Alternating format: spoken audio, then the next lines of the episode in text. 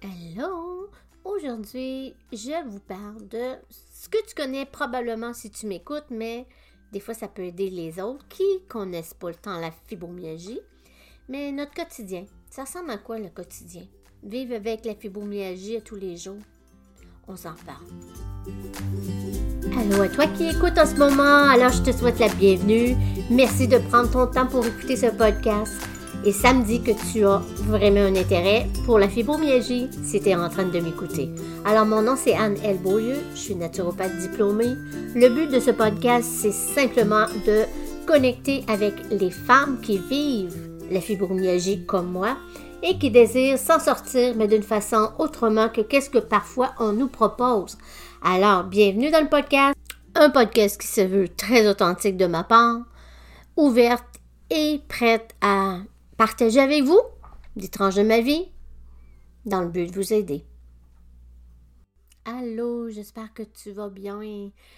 Moi, aujourd'hui, j'ai le goût de partager avec vous, dans le fond, le quotidien d'une personne qui vit avec la fibromyalgie, ça ressemble à quoi? En fait, c'est parfois des journées plus difficiles que d'autres. On va commencer avec ça. Hein? Et puis, c'est sûr que de la façon qu'on approche les symptômes qu'on vit et le genre de journée qu'on vit a beaucoup d'effets sur comment on va penser et agir. Donc ça, c'est un autre sujet que je pourrais revenir, mais je veux que vous sachiez que je vais vous énumérer là, ce que moi je peux avoir vécu dans la même journée. mais je sais quoi? Je sais, je sais que je ne suis pas la seule. Je sais que toi qui m'écoutes, là, tu vas me comprendre très bien si tu vis de la fibromyalgie. Mais si tu n'en vis pas, tu peux pas avoir tant une bonne idée que si tu serais dans ma peau ou dans la peau de quelqu'un qui l'a. Pour la simple raison que même les personnes qui vivent avec la fibromyalgie ont beaucoup de difficultés à mettre des mots à la douleur qu'ils vivent, les moments qu'ils vivent c'est vraiment difficile. Les gens qui se retrouvent avec le diagnostic de fibromyalgie sont des gens qui ont vécu au moins trois mois consécutifs euh, plusieurs de ces symptômes-là. Et ça fait qu'on se retrouve en dessous d'un grand parapluie de plusieurs problèmes de santé, mais ça ne veut pas dire qu'on les a tous. Moi, dans ma vie, j'ai toujours été comme ça. C'est tout ou pas tout. Fait que Ouais, quand ça se met à aller mal, ça va vraiment mal. Donc, il y a des années dans ma vie que j'ai toutes eu les symptômes que je peux vous énumérer, là. Mais d'autres fois, j'en ai eu deux, trois. Et ouais, ma qualité de vie était pas mal, pas mal meilleure. Donc, qu'est-ce qu'on peut vivre avec? Qu'est-ce qu'une personne normale, entre guillemets, là, peut vivre avec comme symptômes? Au quotidien, voici quelques douleurs ou quelques problèmes euh, sous la bannière de problèmes de santé, je veux dire, sous la bannière de fibromyalgie. Bien évidemment, il y a la douleur chronique au quotidien, ça c'est clair. Euh, il y a de la fatigue extrême qui peut arriver aussi vite qu'à part. Il y a l'insomnie qui fait partie intégrale de les gens qui ont les. Ça, c'est dû au fait qu'on ne produit pas assez de sérotonine, entre autres. Il y a la douleur qui est diffusée vraiment partout dans son corps. Ça, c'est. Tu peux te lever avec j'ai mal aux épaules, dans le bas du dos, euh, dans jambes, à tête. Voilà, tout dans la même journée. Il y a aussi les fameux picotements, les engourdissements dans les mains ou les pieds. Alors, ça, c'est extrêmement douloureux. Moi, j'en ai souffert longtemps. Et des fois, j'en ai encore, et mais que je trouve ça difficile. Ça me réveille la nuit, là, quand je dors. Fait que c'est pas parce que je bouge mes doigts. Il y a aussi les maux de tête intenses ou des migraines chroniques. C'est euh, ça. Il y a aussi les problèmes de digestion chronique. Et je dis chronique parce que moi, personnellement, j'ai souffert 12 ans de problèmes digestifs et c'était chronique. J'étais, médicamentée comme ça se peut pas. Bref, tout un autre sujet, mais ça fait partie. Donc, après, on a le fameux colon de irritable. Hein? dont on n'ose pas trop parler parce que, bon, c'est ça, on ne sait pas trop ce qui se passe.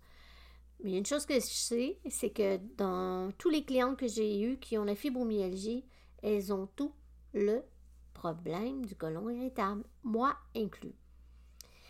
Et je vous avouerai que dernièrement, j'ai vécu des choses intenses.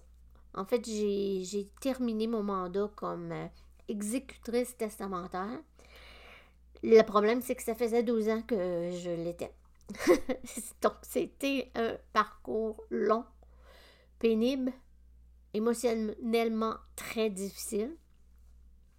Et savez-vous comment mon corps a pris cette bonne nouvelle-là? Eh bien, j'ai été envahie de douleur. oui, le jour même. Et euh, j'ai vraiment eu le cœur euh, triste parce que j'ai pu enfin commencer à faire un deuil que je n'ai pas pu faire pendant 12 ans. J'essayais, mais ça ne marchait pas.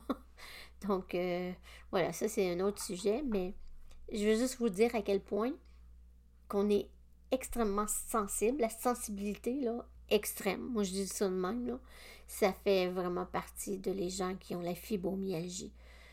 Donc, on peut être autant très, très, très, très heureuse, épanouie et avoir une joie qui peut facilement le lendemain nous rendre malade dû simplement à une émotion trop intense. La sensibilité est vraiment d'une importance là, à laquelle on peut, on s'imagine pas, puis on s'arrête pas pour y penser, qui fait partie de notre quotidien. Donc, euh, il y a aussi les fameuses sensations de brûlure sur la peau. Hmm? Et voilà, j'en ai depuis euh, deux jours, et ça fait deux jours que j'ai mis fin à la succession dont je m'occupais. C'est la preuve de la sensibilité qu'on, en tout cas que moi j'ai. Et puis, Ensuite de ça, ben, il y a les raideurs matinales. Oh mon dos, mon dos, mon dos, que ça, c'est. C'est un gros morceau, ça. Ensuite, ben, il y a souvent l'endométriose. Les gens ne vont pas y penser, mais oui, on a des, périodes menstruelles qui sont beaucoup plus douloureuses, mais l'endométriose fait aussi euh, partie de les fameux symptômes en dessous du parapluie. Mais ici, je vais mettre une grosse, euh, un gros bémol aussi de faire attention parce que l'endométriose, c'est une maladie auto-immune. Donc, il y a l'anxiété et j'en ai pas fait souvent. Je l'ai consumé sur la même main, j'en ai fait deux fois, mais je vous jure que quand j'en ai fait, c'était justement des, des chocs. Que ça fait des grosses crises d'anxiété et ça fait mal. Ensuite, ben, il y a bien sûr beaucoup de gens qui sont euh, avec un diagnostic de dépression. Donc, ils sont vraiment dépressifs et ils doivent être médicamentés pour ça. Moi, personnellement, j'ai jamais été médicamentée pour la dépression. Par contre, j'ai eu une période où j'étais en état dépressif. C'est pas tout à fait la même chose. La grosse différence, c'est qu'on on s'en sort sans la médication et c'est un état plutôt, je dirais, de grande tristesse. Je suis devenue un peu dans cet état dépressif pour quelques semaines, voire mois, et ensuite ça s'est comme estompé tranquillement. Un des symptômes que j'ai pas encore nommé et qui on comprend, je pense que ça c'est dans les premiers symptômes. En tout cas, pour moi, ça a été un de mes premiers symptômes qui m'a fait croire qu'il y a quelque chose qui allait pas bien. Ça, avec les douleurs matinales, c'était, dans le fond, ben, je l'ai encore, c'est le cerveau embrouillé. Ah, ça, là. En anglais, ça s'appelle brain fog. Ensuite, nous avons la solitude. Donc, ressentir la solitude, ça, c'est quelque chose qu'on ne parle pas souvent, à moins qu'on aille vraiment dans des groupes où est-ce qu'on parle que de la fibromyalgie dans des associations, ils, ont ça, qui offrent les, des temps de partage. Là, on parle vraiment de comment c'est difficile d'être dans la solitude, de savoir qu'on n'est pas compris ou qu'on est souvent ridiculisé. On est souvent jugé. Moi, c'est ce que je vois le plus. Et jugé de nos proches, comme j'ai déjà mentionné au préalable dans une autre émission. Donc, euh, j'en passe, mais ça, c'est les symptômes. Ben, il y a la douleur du plancher pelvien aussi qui fait partie des, euh, des problèmes qu'on peut retrouver avec la fibromyalgie. Alors, c'est sûr qu'il y en a encore. Je n'ai pas tout fait la liste, mais comme je vous ai partagé, c'est la liste que moi je vis avec. Pas toujours tous ces symptômes-là en même temps. Merci. mais de ça ici, j'en ai de, un peu plus parce que j'ai euh, vécu des choses plus difficiles. Donc, la plupart des personnes que je connais qui vivent avec la fibromyalgie, là, c'est des gens qui vont pas tant planifier le journée. Pas tant que ça. S'ils font, ils vont mettre une ou deux choses à l'agenda parce qu'ils savent jamais. On sait jamais. Je, je, parle de moi aussi, là. Comment on va se lever, puis comment on va se sentir psychologiquement, physiquement. Puis on sait qu'un influence l'autre. Si tu te lèves, es en forme, il y a des grosses chances que psychologiquement, ça y aille bien. Côté émotif aussi. Mais c'est sûr que quand tu te lèves et que tu as une douleur extrême, tu as besoin de prendre un médicament pour calmer la douleur qui est comme, en fait, euh, un chat, comme un chat, là, avec le poil raide, là. Ben, il faut vraiment que tu euh, utilises, je vais dire, un mindset de fer. faut que tu te parles, faut que faut pas que tu te laisses aller dans tes émotions parce que ça pourrait être difficile. Dans le fond, c'est hyper difficile, on le sait, nous qui vivons avec la fibromyalgie au quotidien, d'avoir autant de symptômes, et je ne ai pas toutes nommés. J'ai nommé les plus communs, mais c'est extrêmement difficile quand tu vis ça au quotidien, puis que euh, parfois tu te fais dire euh, ben, t'as pas l'air malade. t'as vraiment l'air d'aller bien. Et là, ce que ça sous-entend, tu sais, que c'est un peu dans ta tête, peut-être, ou je sais pas, ça peut sous-entendre bien des choses. Bref, j'essaie de plus aller là, parce que c'est vraiment plutôt péjoratif. Mais, euh, dans le fond, c'est une maladie invisible, une maladie silencieuse qu'on ne voit pas à l'extérieur. J'aurais le goût de dire, euh, on ne doit pas être si surprise que ça si les gens nous disent que ça paraît pas, puisque, comme je viens de juste dire, c'est une maladie qui se voit pas. C'est une maladie à l'interne et puis c'est, c'est ça, c'est vraiment pas facile à voir chez les gens. Parce qu'il n'y a pas rien à l'extérieur. Donc, on doit s'attendre de se faire dire parfois des choses comme ça. Alors, il y a un enfant que j'ai remarqué, que je tiens à te partager, c'est que ça, je l'ai remarqué dans ma vie, là, au, tout début. Et ça, c'est une des raisons que souvent les gens vont me dire, mais t'as vraiment pas le profil typique d'une personne qui souffre de fibromyalgie. Alors, il faudrait définir en quoi et ce qu'ils veulent dire par ça, mais bon, j'ai jamais été là avec eux autres. Mais quand tu souffres beaucoup, puis tu souffres longtemps, tu finis toujours par, dans ta tête, faire un choix pour savoir comment tu vas vivre cette maladie-là, hein, ou la situation que tu es dedans là, avec ta santé, qui persiste à long terme. Tu te répéteras pas, tu sais, comment je vais vivre ça, mais forcément, on prépare notre, notre cerveau à un style de vie qui est là devant nous. Et il y a comme deux, une fourche, parce que il y a deux, deux voies qu'on peut prendre. Je vous dirais que moi, j'ai pris celle-là et j'ai vu beaucoup de femmes qui l'ont faite, mais j'ai vu la majorité des femmes prendre l'autre voie. Donc, il y a une voie où est-ce que tu peux prendre, euh, c'est vraiment celle qui va t'amener à vivre cette maladie qu'on appelle la fibromyalgie d'une façon différente pour avoir la capacité de la vivre mieux, je dis bien ça entre guillemets, et de vivre ta santé différemment, ta vie différemment, ta perception de la maladie différemment, qui fait qu'à long terme, ben ça fait que, dans le fond, ça fait que améliorer ta qualité de vie.